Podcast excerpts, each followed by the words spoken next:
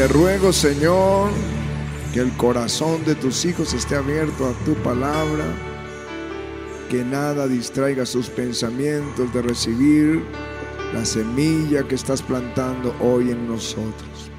Te lo pido en el nombre de Jesús. Gracias, Señor. Amén, amén. Aleluya. Evangelio según San Lucas capítulo 21. Doctor Rivera, yo no lo había visto aquí. Bueno, están listos, ¿cierto?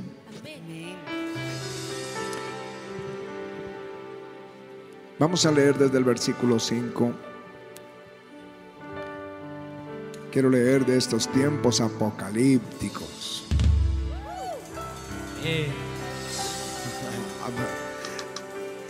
Por eso lo saludé, porque sé que le gustan esos temas, doctor Rivera.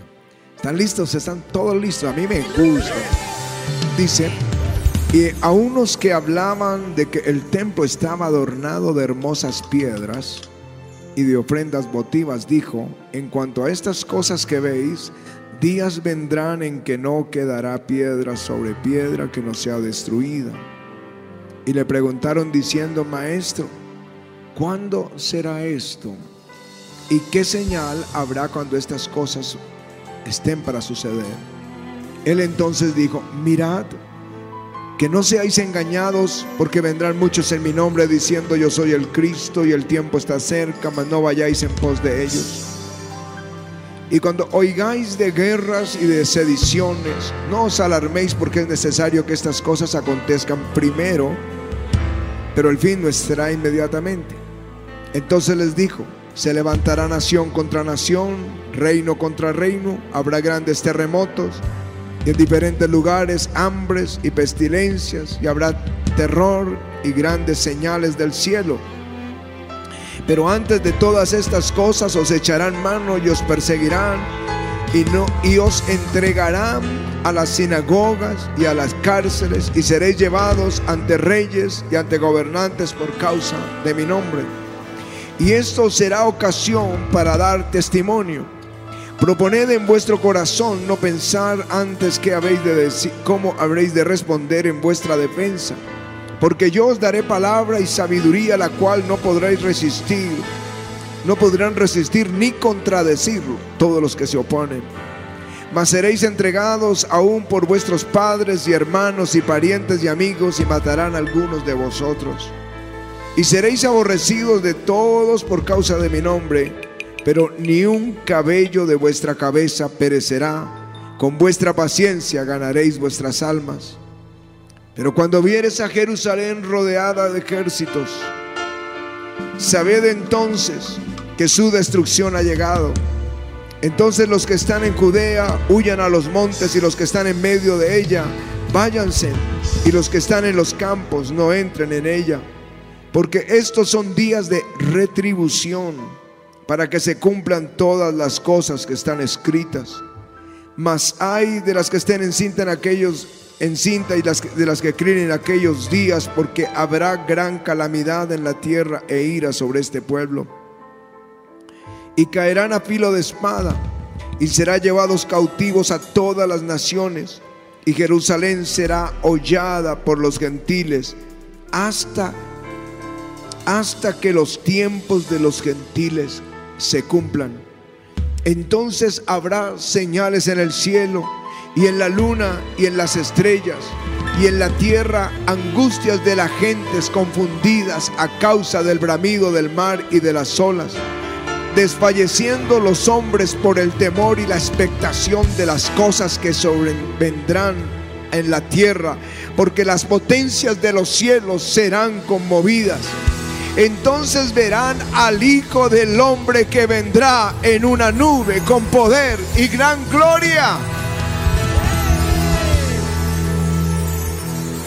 Repito, entonces vendrán, verán al Hijo del Hombre que vendrá en una nube con poder y gran gloria.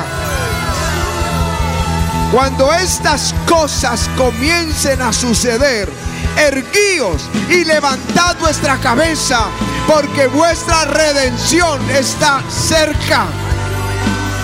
También les dijo una parábola. Mirad la higuera, di conmigo, mirad la higuera. Y todos los árboles, cuando ya brotan, viéndolo, sabéis por vosotros mismos que el verano está ya cerca. Así también vosotros, cuando veáis que suceden estas cosas, sabed que está cerca el reino de Dios. De cierto os digo que no pasará esta generación hasta que todo esto acontezca. El cielo y la tierra pasarán, pero mis palabras no pasarán. Mirad también por vosotros mismos que vuestros corazones no se carguen de glotonerías y embriaguez y de los afanes de esta vida y, venga de repente sobre vosotros aquel día. Porque como lazo, como un lazo vendrá sobre los que habitan sobre la faz de la tierra. Velad pues en todo tiempo orando que seáis tenidos por dignos de escapar de todas estas cosas que vendrán y de estar en pie delante del Hijo del Hombre. Amén y amén. Aleluya.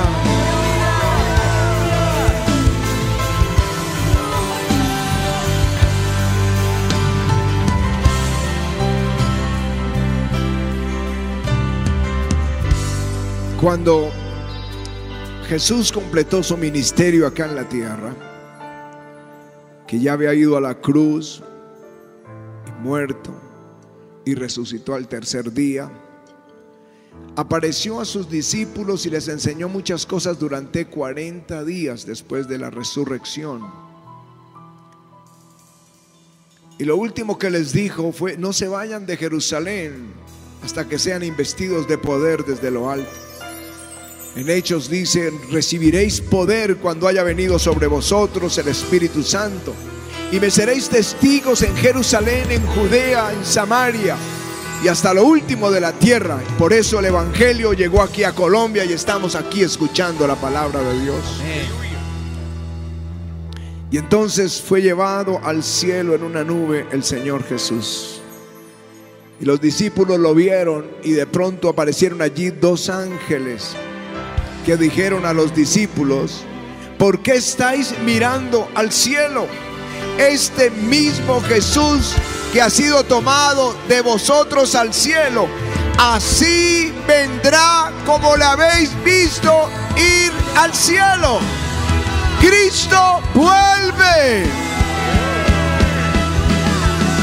Cristo vuelve. Jesús va a volver. Él lo dijo. Entonces verán al Hijo del Hombre que vendrá en una nube con poder y gran gloria. Aleluya.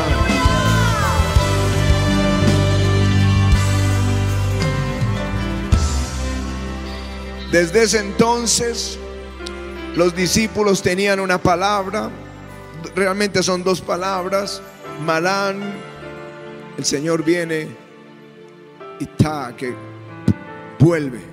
El Señor vuelve. El Señor vuelve. La palabra es Maranata. Maranata. Así que los discípulos que lo vieron ir sabían que Él volvería y se saludaban Maranata o se despedían. Sí, Cristo vuelve, Él vuelve, Cristo vuelve. Y aunque los azotaran, ellos sabían, Cristo vuelve. Y aunque los ridiculizaran, ellos sabían, Cristo vuelve. Y era la esperanza de la iglesia primitiva. Hoy nadie predica de eso, pero eso no quiere decir que Cristo no vuelva. Él dijo, estarán dormidas las vírgenes, pero se oirá una voz que dice, el Señor vuelve. Y hoy, como muchos otros, comienzo a hacer esa voz. Cristo vuelve, Cristo vuelve. El Señor viene pronto. Aleluya. Maranata. No lo tomen tan a la ligera. Déjenme decirles que de todos estos miles de versículos que hay en la Biblia, por cada 30, uno habla de la segunda venida de Cristo. No lo puedes tomar a la ligera. Por cada vez que en esta Biblia se habla de la venida de Jesús, de la primera, cuando Él vino, por cada vez, por cada una, ocho veces habla de la segunda venida. Vine a decirles, Maranata, Cristo vuelve, Él vuelve.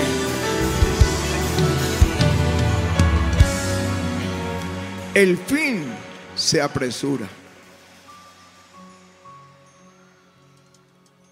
Hoy es fácil saberlo, tenemos los medios de comunicación. El fin se apresura.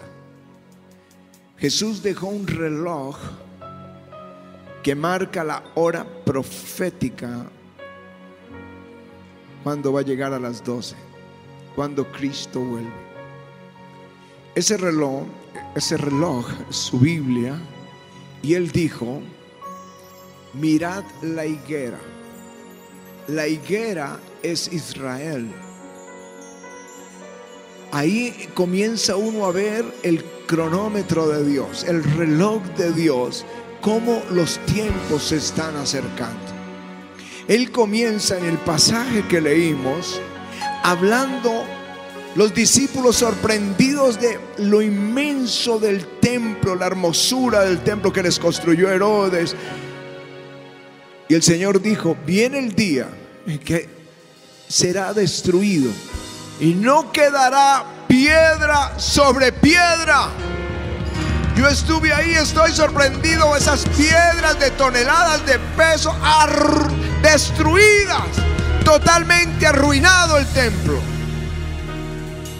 Porque se regó un rumor entre el ejército romano que en los cimientos del templo los judíos tenían oro. Así que eso hizo que el ejército romano destruyera el templo totalmente hasta sus cimientos para que se cumpliera la palabra profética de Jesús. Cuando Él dice algo lo cumple, el cielo y la tierra pasarán, sus palabras no pasarán. Es el reloj de Dios. Jamás se imaginaron que en el año 70 Israel fuera destruido. Pero ese es el comienzo. En la segunda señal, los ejércitos enemigos rodeando Jerusalén dicen, corran, salgan todos, porque es tiempo de retribución. Los años, los profetas que mataron, los profetas que persiguieron al Señor Jesucristo crucificándole, es el tiempo de retribución veréis a Jerusalén rodeado de ejércitos, entonces sabed que su destrucción ha llegado. Porque estos son días de retribución para que se cumplan todas las escrituras.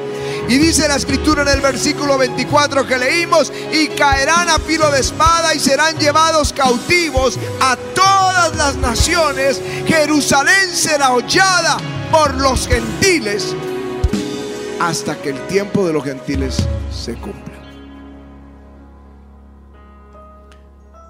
Fueron dispersos los judíos por el mundo entero. Hasta que el tiempo de los gentiles se cumpla, Jerusalén será hollada.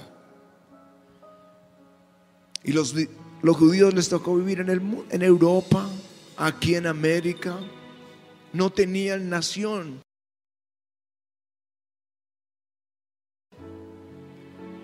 No tenían dónde regresar una patria propia. Tenían una cultura propia, una religión propia. Pero no tenían una nación, una tierra propia. Cuando Hitler decide destruir los judíos, logró matar 6 millones de judíos de la forma más vil. Y gracias a Dios se terminó la Segunda Guerra y se creó las Naciones Unidas.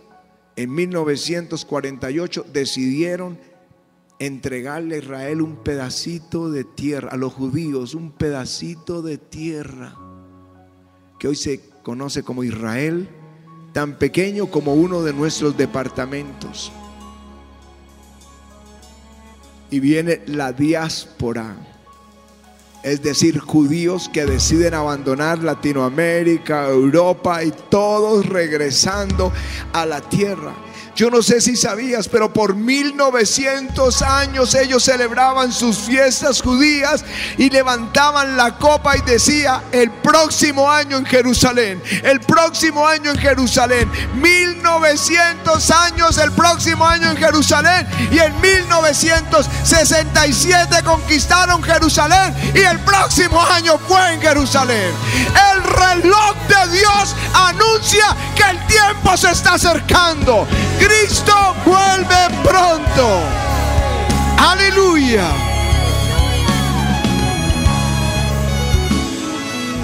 Mirad la higuera. Pero hay otras señales aparte de Israel. Cuando uno oye esta guerra, uno dice, se está acercando el tiempo. Hay otras señales. Será como en los días de Noé se casarán, se darán en casamiento, comprarán, venderán y ni siquiera estarán atentos, ni no estarán esperando. Y no solamente el mundo, la iglesia. Estoy seguro que en el último mes ni has pensado que Cristo vuelve. Ni están pensando en esto. Serán como la Sodoma Hoy, yo no lo viví en mi infancia, pero hoy, hoy esto es un Sodoma. Steven y Valerie Switcher nos decían la angustia que están viviendo en Estados Unidos los creyentes. Porque nacen los niños, no les marcan el sexo, dicen no, dejar que ellos definan. Y dice la lucha en los colegios, porque los niños dicen, yo soy niña. Y a los dos meses, no, ahora soy niño. Y luego soy niña, soy niño, creándole una confusión contra naturaleza. Lo que define tu sexo lo sabes en el mismo instante en que naces. Aún lo saben antes, en el vientre hacen ecografías y saben cuál es su sexo. Así los hizo Dios.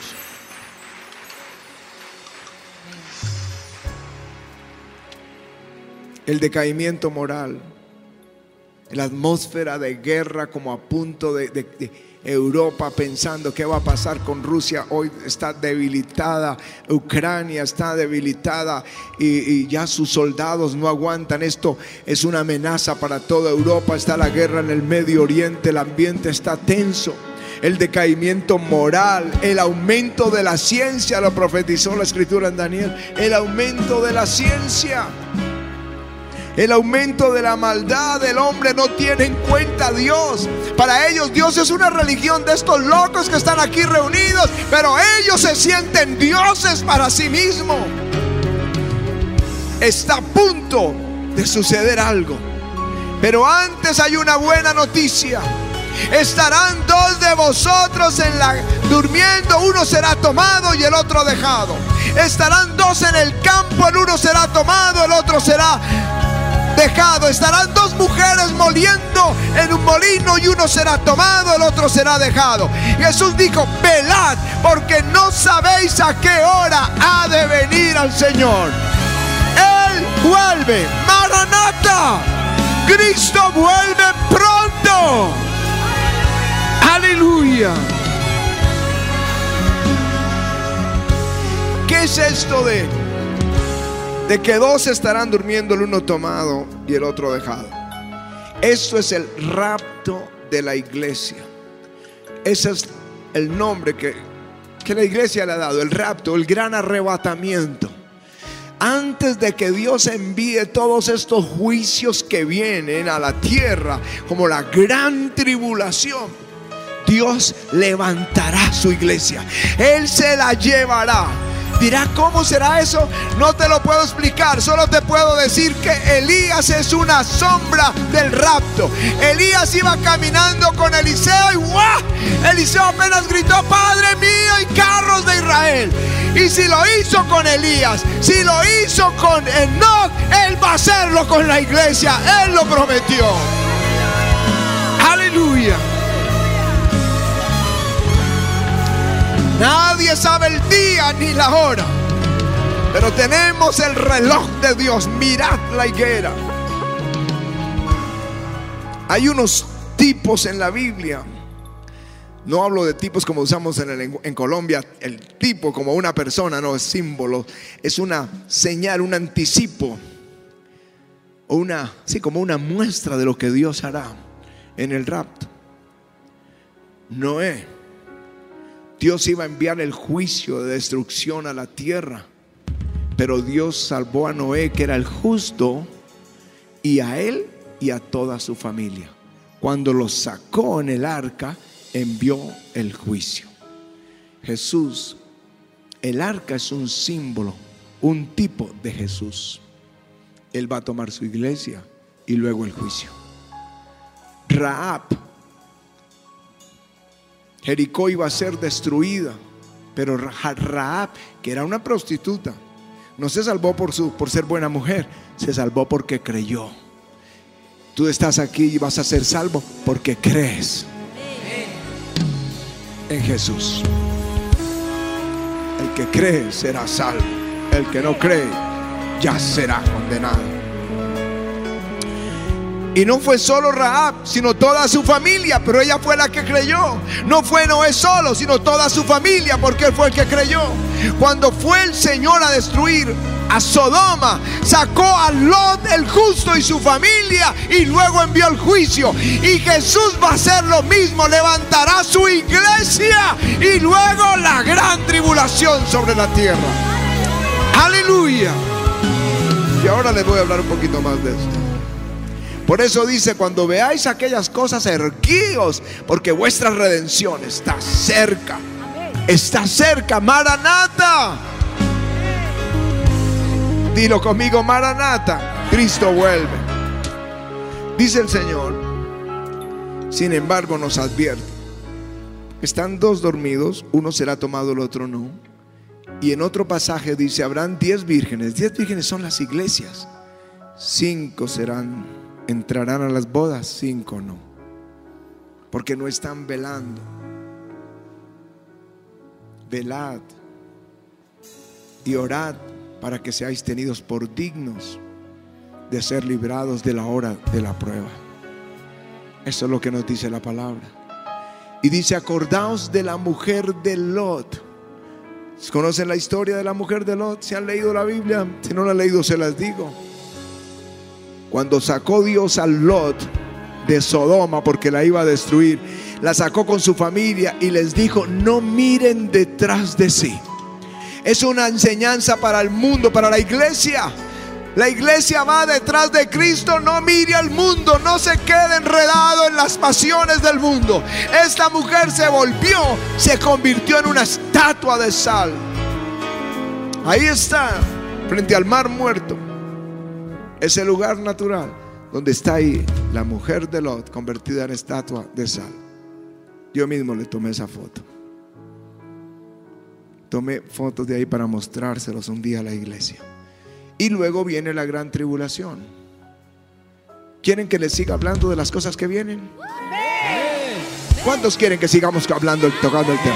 Ok, entonces vamos a seguir. Comienza. ¿Cuántos han oído hablar de los jinetes del Apocalipsis? Bueno, de eso. Comienza con los siete sellos que solo Jesús puede abrir.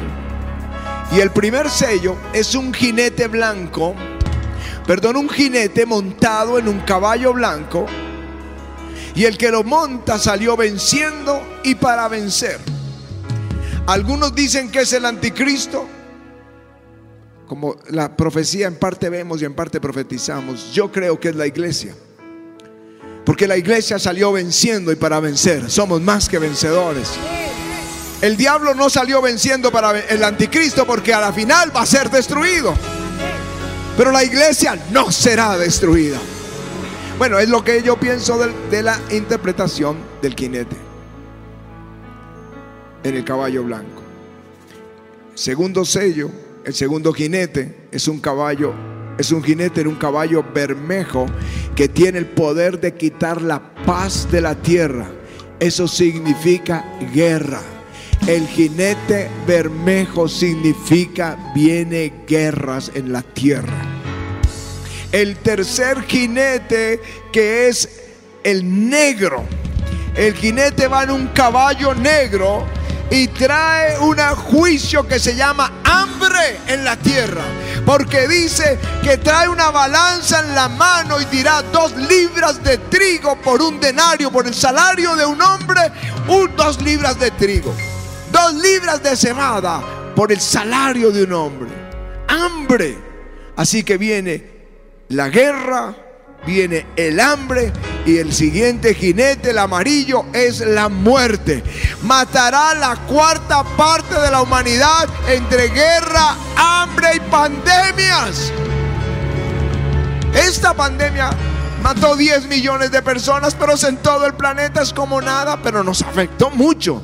Ahora piensa en la cuarta parte de los moradores de la tierra. Y luego abre un sello donde los mártires piden justicia por la sangre que, ellos derramaron por amor de Jesús. Y por eso viene la siguiente juicio. Hay un gran terremoto, el sol se pone negro, la luna se pone en sangre.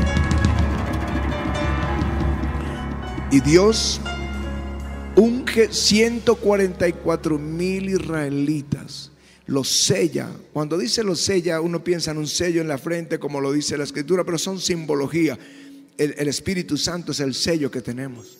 Tú le diste tu vida a Jesús, naciste de nuevo, tienes ese sello, ese sello es la garantía de que un día estarás en el cielo. El Espíritu Santo es la garantía. Ellos serán sellados con el Espíritu Santo y predicarán el Evangelio en toda la tierra. Y entonces vienen las siete trompetas del Apocalipsis. Un ángel tocará la primera trompeta y caerá caerá fuego y granizo en la tierra y la tercera parte de todo lo verde se quemará. La tercera parte. Aquí en el en Bogotá, en el cerro que está allí, el cerro del cable, se quemó un pedacito tan grande como el tamaño de la ciudad de Barranquilla. Pero cuando uno pasa, uno ve un poquitico, pero ahora es la tercera parte de todo lo verde. Luego sonará la segunda trompeta. Será la tercera parte de todos los animales del mar, de todos los seres vivientes del mar sonará la tercera trompeta. La tercera parte de todas las fuentes de agua con un juicio que se llama ajenco. Y muchos morirán bebiendo esas aguas. La tercera parte. La cuarta trompeta. La tercera parte del sol de la luna y las estrellas se oscurecerán, así que los días serán muy cortos. Prevalecerá la oscuridad. Vamos a, o van a tener que trabajar mucho de noche. Vivir de noche, moverse de noche, porque la luz del día será reducida. Luego viene la siguiente trompeta. Lo que dice allí es que del abismo suben unos unas langostas gigantescas que atormentarán a los hombres por cinco meses y los hombres por el dolor querrán quitarse la vida y no podrán. La muerte huirá de ellos. ¿Saben lo que es eso? Pegarse un disparo y quedar todavía vivo y mal herido, sufriendo. Botarse de un edificio en los huesos todos partidos, pero no se mueren porque la muerte va a huir durante esos cinco meses. La siguiente trompeta, la sexta trompeta, la tercera parte de los hombres, de los seres humanos va a morir. Hay un personaje que está en la Biblia que tengo que mencionarlo. El anticristo. Un gobernante mundial. Porque por ahí, no quiero hablar de política a mí casi no me gusta hablar de apoyo a los nuestros, los que tienen ese carácter y ese llamado. Pero ayer estaba leyendo ahí en la prensa que, estaba alguien proponiendo, para no decir quién, cuyo nombre no diré, pero algunos sí saben que estaba diciendo que, debería haber como un, gobierno mundial que estableciera como el orden. Eso se llama el orden mundial, eso, eso es preparándole para el anticristo, porque lo van a poner como gobernante del mundo. El hombre de pecado lo llama la Biblia. Dice, pero con respecto a la venida de nuestro Señor Jesucristo y nuestra reunión con Él, os rogamos hermanos que no os dejéis mover fácilmente de ese modo de pensar ni por conturbación, ni por espíritu, ni por palabra, ni por cartas como si fueran de nuestra, nuestras, en el sentido de que el día del Señor está cerca. Nadie os engañe en ninguna manera, porque no vendrá sin que antes venga. Estamos hablando de la segunda venida, no del rapto. No vendrá no vendrá hasta que no se manifieste la apostasía. O sea, muchos que me están escuchando ahora quizá volverán atrás, se apartarán de Jesús. Y se manifieste el hombre de pecado el hijo de perdición, el cual se opone y se levanta contra todo lo que se llama Dios y es objeto de culto, tanto que se sienta en el templo de Dios como Dios para hacerse pasar por Dios. Este es el anticristo. Va a oponerse a Dios y a todo, a todas las iglesias, a todo lo que mencione Dios. Prohibirá detendrá el continuo sacrificio. Él acabará con las ofrendas, como ya algunos dicen, ay, a las iglesias y los impuestos. Pero este va a querer acabar con esto, con la obra del Señor. El anticristo. Quiere ser objeto de culto, se va a sentar en el templo de Israel, en el templo de Jerusalén. Quiere decir que se va a volver a construir el templo en días angustiosos, dice la profecía como los que están viviendo ahorita en tiempos de guerra, pero así en esos tiempos van a construir el templo. Pero Él se va a sentar allá para hacerse adorar el anticristo. Hará la paz con Israel, les, hará paz, les buscará protegerlos, les hará un pacto por siete años, pero la mitad del pacto Él lo va a romper. Solo les voy soltando así porque van a venir muchas preguntas y es mejor que lean la Biblia.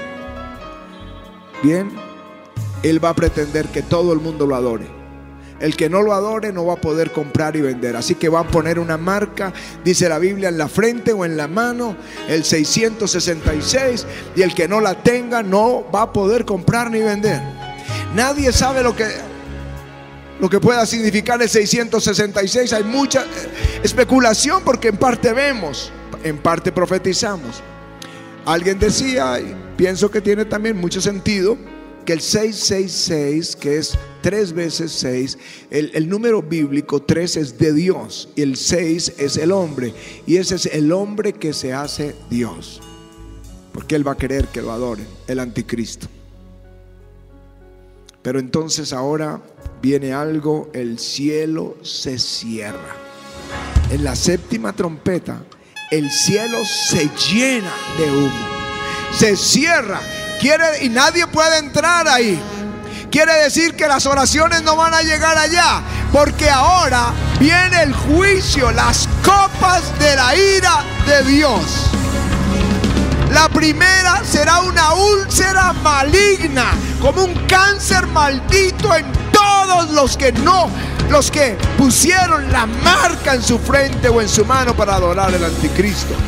El mar, la segunda, se convertirá en sangre. Ya no habrá el océano o el mar que hoy vemos, será sangre. La tercera, los ríos y las fuentes de agua serán sangre. Y dice la Biblia, es la venganza por los mártires de Jesús. Dios les dará a beber sangre a los hombres. La cuarta, el sol quemará a la gente y maldecirán a Dios. Si estos días hemos tenido sol que no soporta uno estar mucho tiempo afuera, prepar, no digo que se preparen, prepárense para irse con Jesús. Pero que la tierra se prepare, porque los quemará de tal manera que maldecirán a Dios. Luego habrá tinieblas en el reino del anticristo y serán tan terribles que se morderán la lengua del dolor no sabía que las tinieblas causaran dolor, pero causarán tal dolor que se morderán las lenguas. Y entonces en la siguiente copa de la ira de Dios, la guerra de Armagedón. En el valle de Megiddo, desde el monte El Carmelo, uno ve el valle de Megiddo, de, donde vendrán, estarán lleno de carrotanques y ejércitos, no peleando entre ellos, reunidos todos para pelear contra Jesús. Por eso se llama la batalla del Armagedón o la batalla del bien y del mal. Y ahí es cuando va a suceder lo que hoy les quiero anunciar. En ese, en ese momento, dice la Biblia, entonces vi el cielo abierto y aquí un caballo blanco y el que lo montaba se llama fiel y verdadero y con justicia juzga y pelea. En el versículo 13, súbelo al 13, estaba vestido de una ropa teñida en sangre y su nombre es el verbo de Dios. Los ejércitos celestiales vestidos de listo finísimo, blanco y limpio, le seguían en caballos blancos. Y escuchen esto, y en su vestidura y en su muslo tiene escrito este nombre, Rey de Reyes y Señor de Señores. Maranata, Cristo vuelve.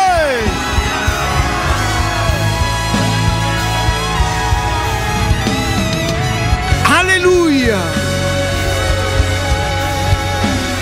¿Quieren que les diga qué más sigue? ¿Cuántos quieren saber qué más sigue?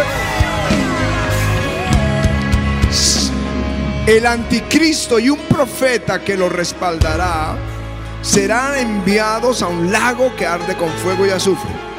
Estarán solitos en ese lago por mil años. No, por la eternidad, pero por mil años solitos. Porque Satanás será también llevado cautivo, encadenado por mil años en el abismo. Y Jesús pisará esta tierra, el monte de los olivos se partirá en dos, establecerá el reino milenial. El reino milenial quiere decir mil años reinando Jesús en la tierra. A veces un país tiene un buen presidente y lo disfruta cuatro años o cinco años. Nosotros tendremos al Rey de Reyes mil años gobernando en la tierra. Aleluya. Imagínense en el desarrollo económico, moral, social, una, la abundancia, mil años y Él pondrá gobernantes sobre las naciones, sobre las ciudades, sobre los pueblos, sobre gobernantes. ¿Saben quiénes van a gobernar? Se los voy a mostrar. Reinarán con Jesucristo.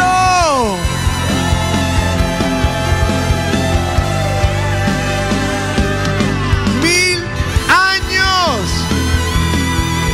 Pero no he acabado.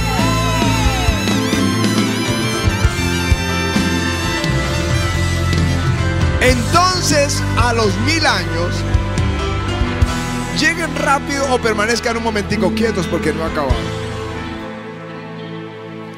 A los mil años, Satanás será suelto. Y él entonces persuadirá a las naciones que estén vivas en aquel entonces para venir contra Jesús y su reino, con sus ejércitos, pero va a caer fuego del cielo, los va a destruir. Y entonces dice la Biblia,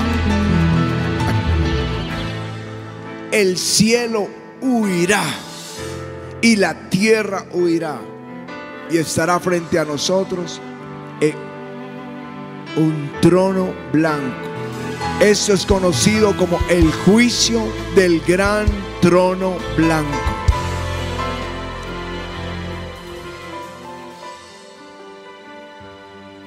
Y dice, entonces se abrirán los libros.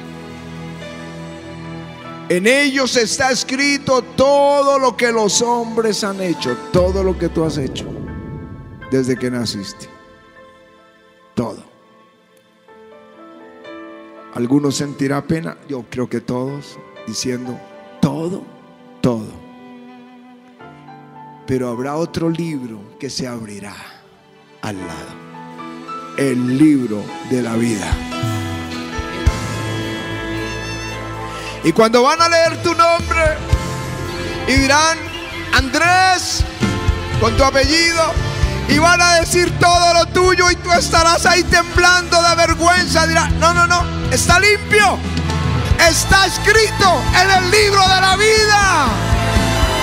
Aleluya. Sangre nos limpia.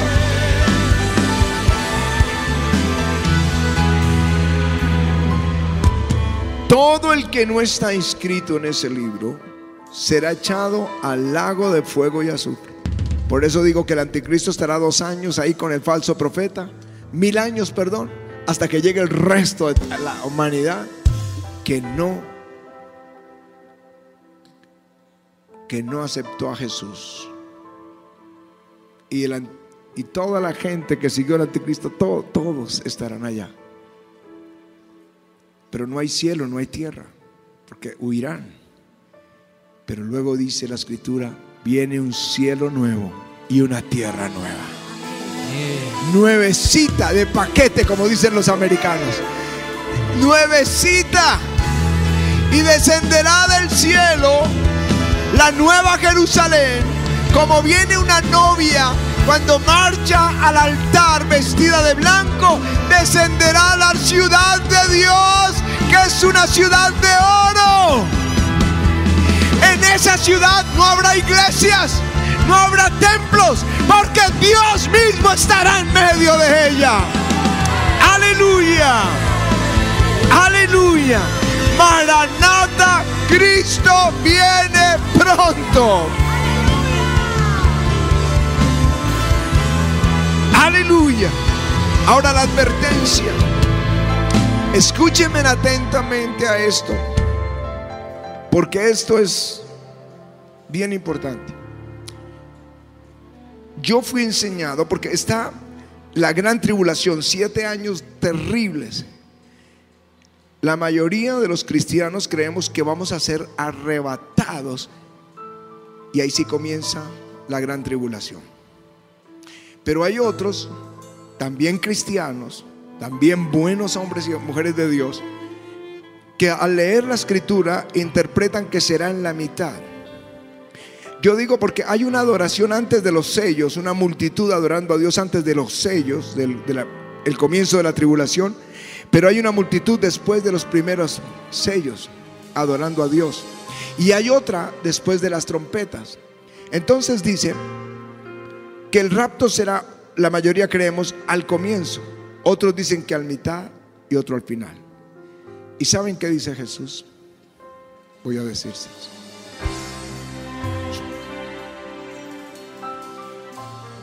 Como no sabemos, como no sabéis, si el Hijo del Hombre viene al anochecer o a la medianoche o al canto del gallo o al amanecer, velad para que seáis librados de la hora de la prueba.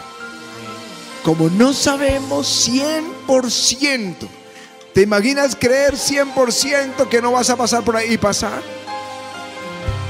O tener miedo que vas a pasar y ser librado.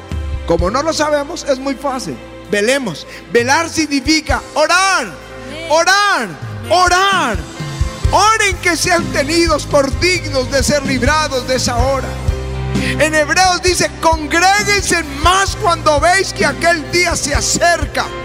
El reloj de Dios marca que estamos cinco para las doce, que Cristo viene pronto. Velad, velad, velad y orad, congréguense, lean la Biblia, caminen fieles a Jesús, porque Maranata, Cristo viene pronto, Cristo viene pronto, Cristo viene pronto. Aleluya. Aleluya. Así que levanten sus manos y díganle a Él, yo te voy a seguir hasta el final.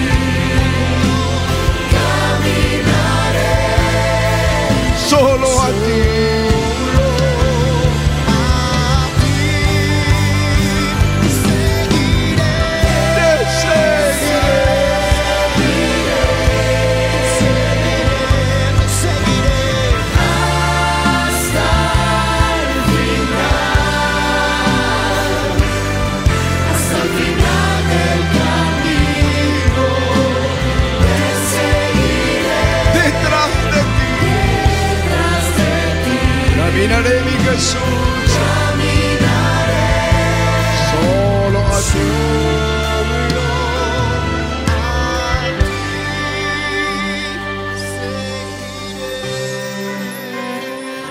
Tres cosas van a pasar pronto.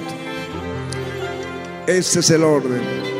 Jesús vendrá a su iglesia. Jesús vendrá por su iglesia. Y Jesús vendrá con su iglesia. Jesús vendrá a su iglesia, eso es un avivamiento. Jesús vendrá por su iglesia, es el rapto de la iglesia. Y Jesús vendrá con su iglesia, es la segunda venida de Cristo. Aleluya. Así que hoy como una iglesia radical de amor por Jesús, porque en todo tenemos que ser radicales, no tibios, sino radicales. Levanta tus manos y dile, me llamaste, oh dulce pescador. Me llamaste, oh dulce pescado. Me dijiste, sígueme. Dijiste, sígueme. A ti solo seguiré. A ti solo seguiré y tu voz conoceré. Me llamaste mi Señor y a ti solo.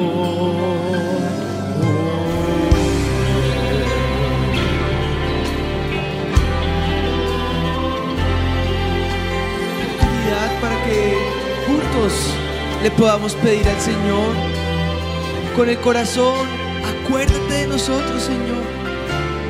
Son los días malos, los días que ya se anunciaron, que se han profetizado, y a veces descansamos pensando, ya el Señor viene. Pero las profecías, si ustedes lo leen, Mateo 24, Mateo 25, no es ser amarillistas, porque no se trata de ser amarillistas. No es estar angustiados, porque la iglesia no debería estar angustiada. Pero tampoco podemos adormecernos y darle eh, cansancio a nuestro ruego y a nuestro clamor, a nuestro sentido de unidad como cuerpo de Cristo, a nuestra esencia como hijos de Dios y como iglesia de Jesucristo representada aquí en la, en la tierra. ¿Qué estamos haciendo sabiendo que anhelamos su pronto regreso? Esa es la pregunta que tenemos que hacernos todos los días, todas las mañanas al levantarte, dile, ¿qué estoy haciendo Señor como iglesia? No puedo estar dormido, no puedo permitir darle cansancio a mis ojos, no puedo permitirme ni un ápice de maldad, de impiedad, que nada ni nadie nos separe del amor del Señor. Que nada nos desvíe de estar pensando en su regreso, de estar siempre expectantes. Una iglesia que constantemente tiene aceite en su lámpara como avivamiento.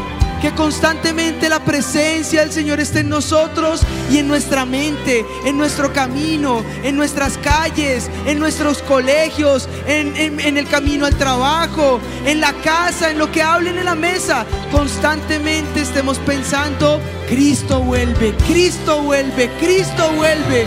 Una iglesia concentrada en el Hijo de Dios, una iglesia amante que le diga, Señor Jesús, esperamos tu regreso. Que sin importar si hay teorías pretribulacionistas, tribulacionistas o post-tribulacionistas, podamos tener la certeza que no estamos dormidos. Estamos velando porque el Hijo de Dios vuelve, porque estamos guardando su venida. No nos importa en qué momento va a venir, pero estamos aquí, Señor, diciéndote, estamos guardando nuestro corazón para ti. Somos esa iglesia ataviada, Señor. Somos esa iglesia digna. Llénanos de tu espíritu para que cuando vengas tú puedas encontrarnos, que estamos orando, que estamos clamando, que te amamos, que guardamos, Señor, nuestra vida a tu servicio, Señor. Tennos por dignos, Señor, de ser parte de esa iglesia raptada. Por dignos, Señor, de encontrarnos contigo una vez más y contigo volver en esa segunda venida en victoria. Ver cómo el Hijo de Dios vence, ver cómo el Hijo de Dios se anuncia y poder ver a las naciones enteras rendidas a ti, dobladas a tu presencia y declarar, Cristo Jesús es Rey de reyes y Señor de señores. Amén.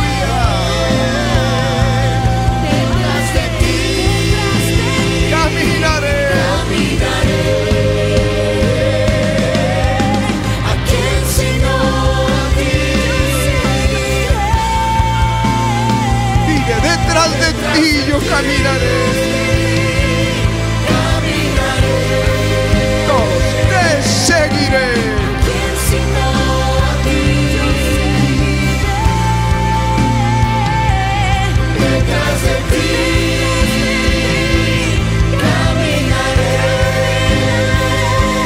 Vamos todos, te seguiré hasta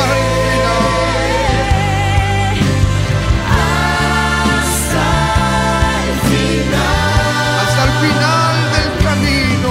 Hasta el final del camino Te seguiré te seguiré detrás de ti. detrás de ti. Caminaré, mi Jesús, Caminaré y solo a ti.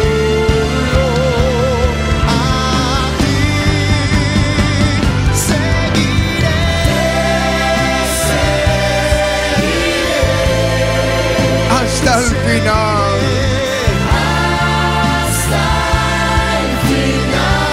Hasta el final del camino. hasta el final del camino. Te seguiré, mi Jesús.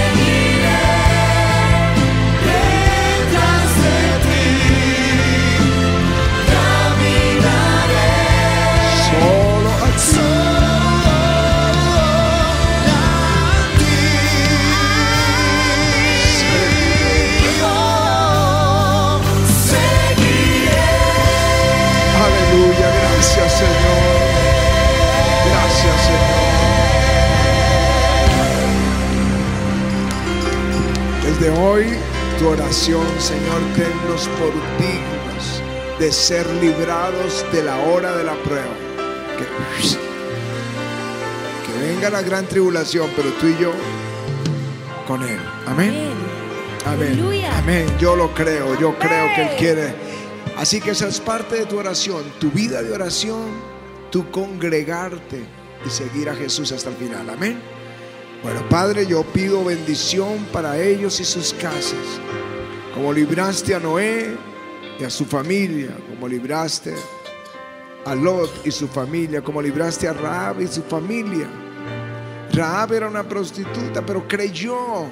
Y tú le diste la oportunidad. Nosotros somos pecadores, pero creemos. Danos la oportunidad de ser librados de la hora de la prueba en el nombre de Cristo Jesús. Gracias, Señor. Amén y amén. Vamos a dar ese aplauso al Señor.